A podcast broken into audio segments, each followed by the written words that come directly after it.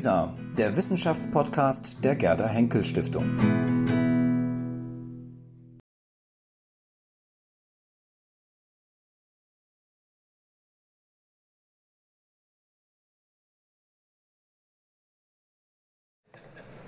Meine sehr geehrten Damen und Herren, äh, mehrere haben schon zu mir gesagt, das ist ja der helle Wahnsinn.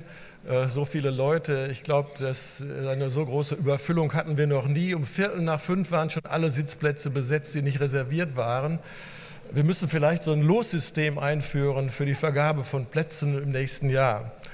Äh, ich weiß, Sie warten alle auf das Programm, auf Gesang, Musik, Tanz, Performance im Paternoster und ähnliches aber es gehört sich, dass man am Anfang ein paar Dankesworte sagt und das möchte ich jetzt tun und Sie in den heutigen Tag einführen.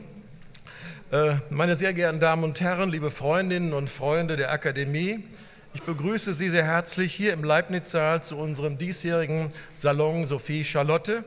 Ich freue mich sehr, so viele bekannte Gesichter und prominente Besucher zu sehen, aber die gleiche Freude gilt auch Ihnen, sehr verehrte Gäste, die Sie heute zum ersten Mal den Weg zu uns gefunden haben.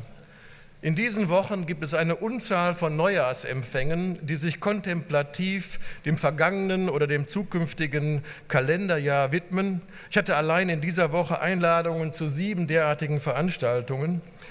Wir machen das anders und beginnen das Jahr mit Volldampf wie Sie aus dem Programm entnehmen können. Der Salon Saphie Charlotte bildet seit zwölf Jahren den Auftakt zu den großen und publikumswirksamen Veranstaltungen der Berlin-Brandenburgischen Akademie der Wissenschaften.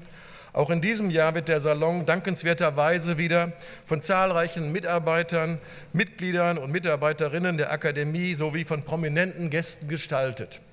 Für dieses Engagement und die darin zum Ausdruck kommende Verbundenheit zu unserer Akademie bin ich außerordentlich dankbar. Unser diesjähriger Salon steht unter dem Motto Rebellionen, Revolutionen und Reformen. Dies sind Schlagworte, die uns in diesem Jahr in besonderer Weise begleiten werden.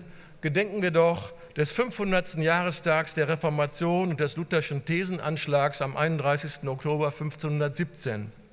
2017 feiern wir jedoch nicht einfach nur 500 Jahre irgendeiner Veränderung in der Organisation des Christentums, sondern eine Reformation, die eine außergewöhnlich große Rolle bei der Entstehung der Moderne gespielt hat.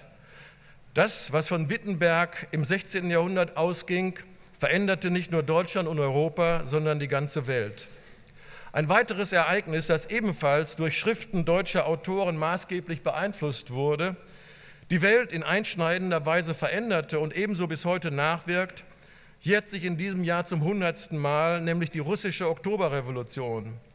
Diese ist untrennbar mit dem Namen Lenin verbunden, aber natürlich auch mit dem Vordenker Karl Marx, der zusammen mit Friedrich Engels zum wohl bedeutendsten und einflussreichsten Theoretiker des Sozialismus und Kommunismus wurde.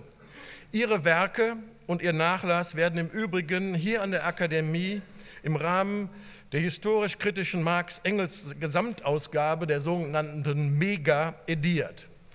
Wenn Sie meinen, dass Editionsarbeit eine harmlose und ungefährliche Tätigkeit ist, dann möchte ich Sie daran erinnern, dass der Leiter und mehrere Mitarbeiter des ersten Editionsteams für die Mega, das seinerzeit in der Sowjetunion äh, herausgegeben wurde, im Jahr 1938 in der Sowjetunion ermordet wurden weil sie sich zu genau an das Original gehalten hatten.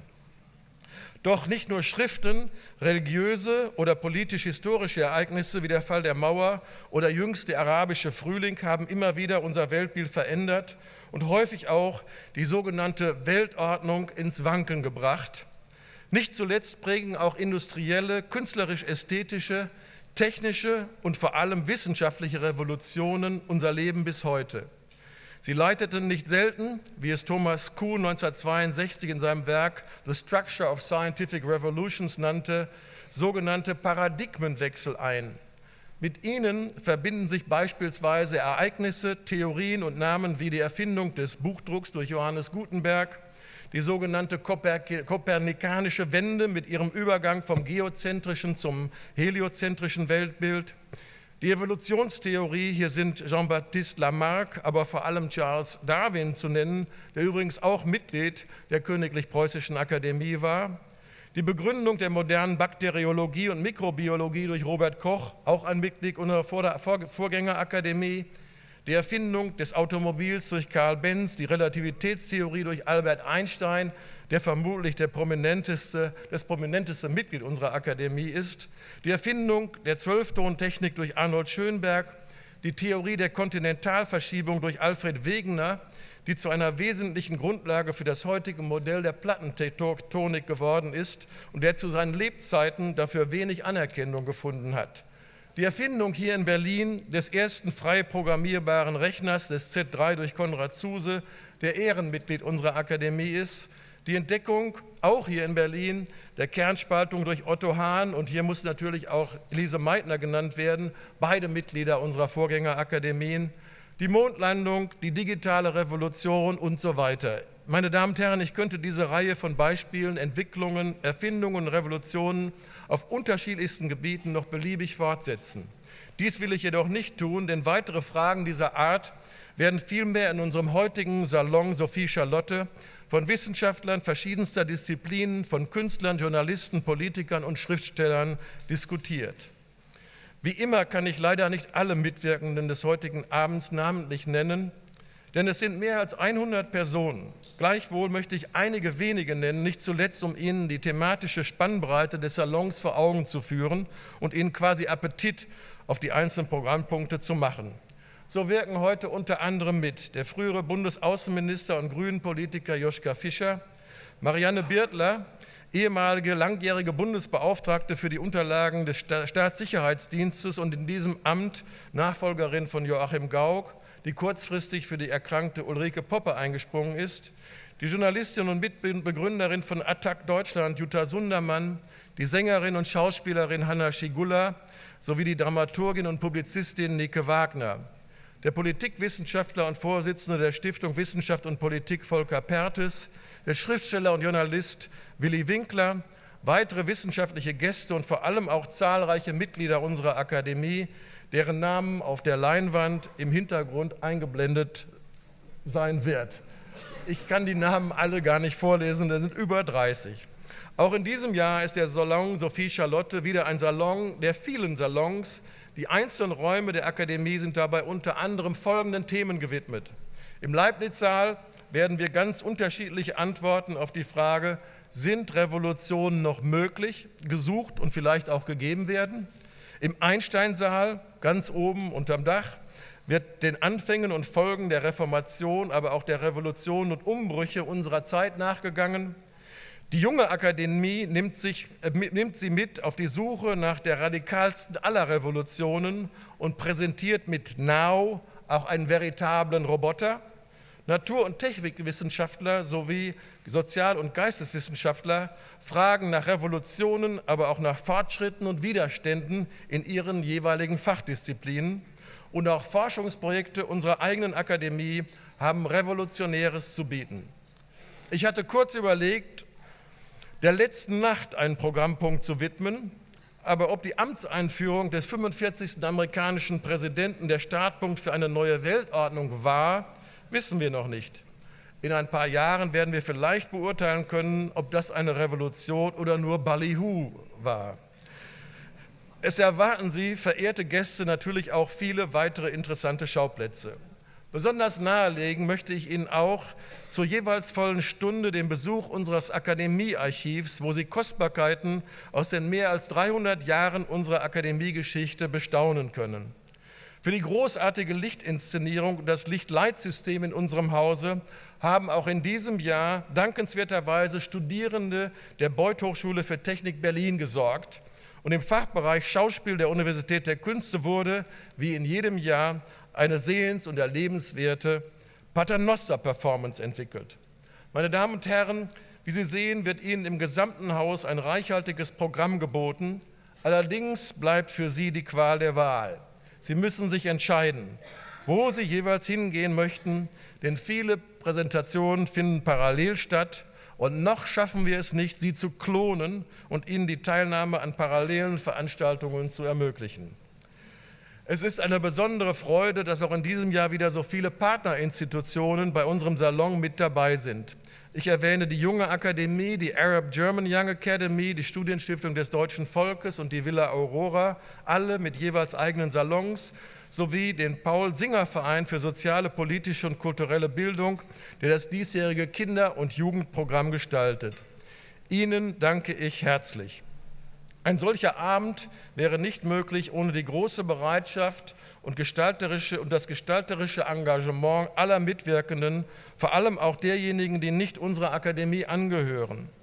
Aber er wäre auch nicht möglich ohne die vielen Mitarbeiterinnen und Mitarbeiter unserer Akademie, die versuchen, diesen Salon so reibungslos wie möglich zu gestalten. Auch Ihnen herzlichen Dank. Der heutige Abend wäre jedoch auch nicht möglich ohne die großzügige Unterstützung unserer Sponsoren denen ich allen im Namen der Akademie herzlich danken möchte. Und zwar zuerst unserem Hauptförderer und Förderer und Partner, der Gerda Henkel Stiftung, und insbesondere der Vorsitzenden des Wissenschaftlichen Beirats, Frau Professor Barbara Stolberg-Rillinger, die übrigens auch Mitglied unserer Akademie ist, sowie Herrn Professor Martin Jene.